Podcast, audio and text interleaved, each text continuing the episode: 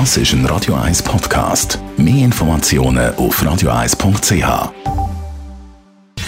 Gesundheit und Wissenschaft auf Radio 1. Unterstützt vom Kopfwehzentrum Irlande Zürich. www.kopfwww.ch Wir haben den Dr. Redo Agosti zu Gast, Gründer und Chefarzt, Facharzt für Neurologie vom Kopfwehzentrum Hirslande zu Zürich. Migräne, Redo Agosti, das haben wir schon öfters diskutiert, hat auch sehr viel mit der Psyche zu tun, mit Stress. Beeinflusst jetzt den Corona-Shutdown, den wir hatten und äh, weiterhin Homeoffice, Migräne und Kopfweh negativ? Ja, das kann man wirklich sagen. Das ist unsere Erfahrung am Kopfwehzentrum. Aber natürlich auch, was ich in den Foren zum Beispiel höre über äh, meine Mitarbeiter. Ich habe jemanden, der die Foren betreut bei uns für die Praxis, äh, ganz speziell. Migräne hat sehr viel mit Stress zu Stress ist ja eine körperliche Reaktion auf verschiedene Ursachen und im Fall von der Corona-Pandemie haben wir gerade mehrere Ursachen, die eben so Stressreaktionen können auslösen können. kann man sagen, Stressauslöser Corona? Auf jeden Fall, weil natürlich, Migräniker sind ängstlich und sie suchen die Informationen auf und nur schon der Stress allein löst bei vielen Leuten eben wieder Migräneattacken aus.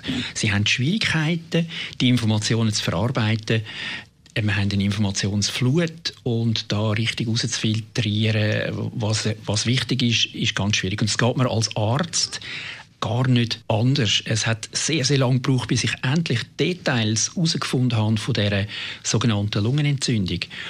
Oder was bedeutet die Nasenabstrich, die positiven und die negativen, beziehungsweise die falsch positiven und die falsch negativen? Und jetzt geht es genau weiter mit den Antikörpern. Über 80 Antikörperanbieter. Und wie sortiere ich da aus, was brauchbar ist und was nicht? Und was macht mich vielleicht nur noch kränker damit? Also der ganze Stress beeinflusst äh, Migränepatienten negativ. Was kann man machen? Natürlich Migränebehandlung fortführen, wie man es macht, beziehungsweise anpassen. Wir sind natürlich offen, auch während, äh, während Shutdown sind wir offen gewesen. Wir haben ja Sicherheitsmaßnahmen, man kann telefonieren, man kann heute äh, andere Medien nutzen und ganz wichtig, melden Sie sich für eine Psychotherapie. Wir haben verschiedenes anzubieten. Ich habe eine Zusammenarbeit mit einer Psychiaterin, die psychosomatisch arbeiten kann und auch über Krankenkassen kann abrechnen Und ich habe äh, verschiedene Angebote für Entspannungstherapien. Da gibt es eine grosse Palette von denen und man kann das kennenlernen, sogar über das Telefon.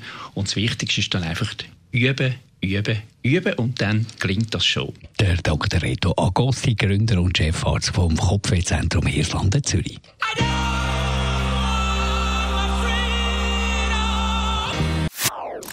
Das ist ein Radio 1 Podcast. Mehr Informationen auf radio1.ch.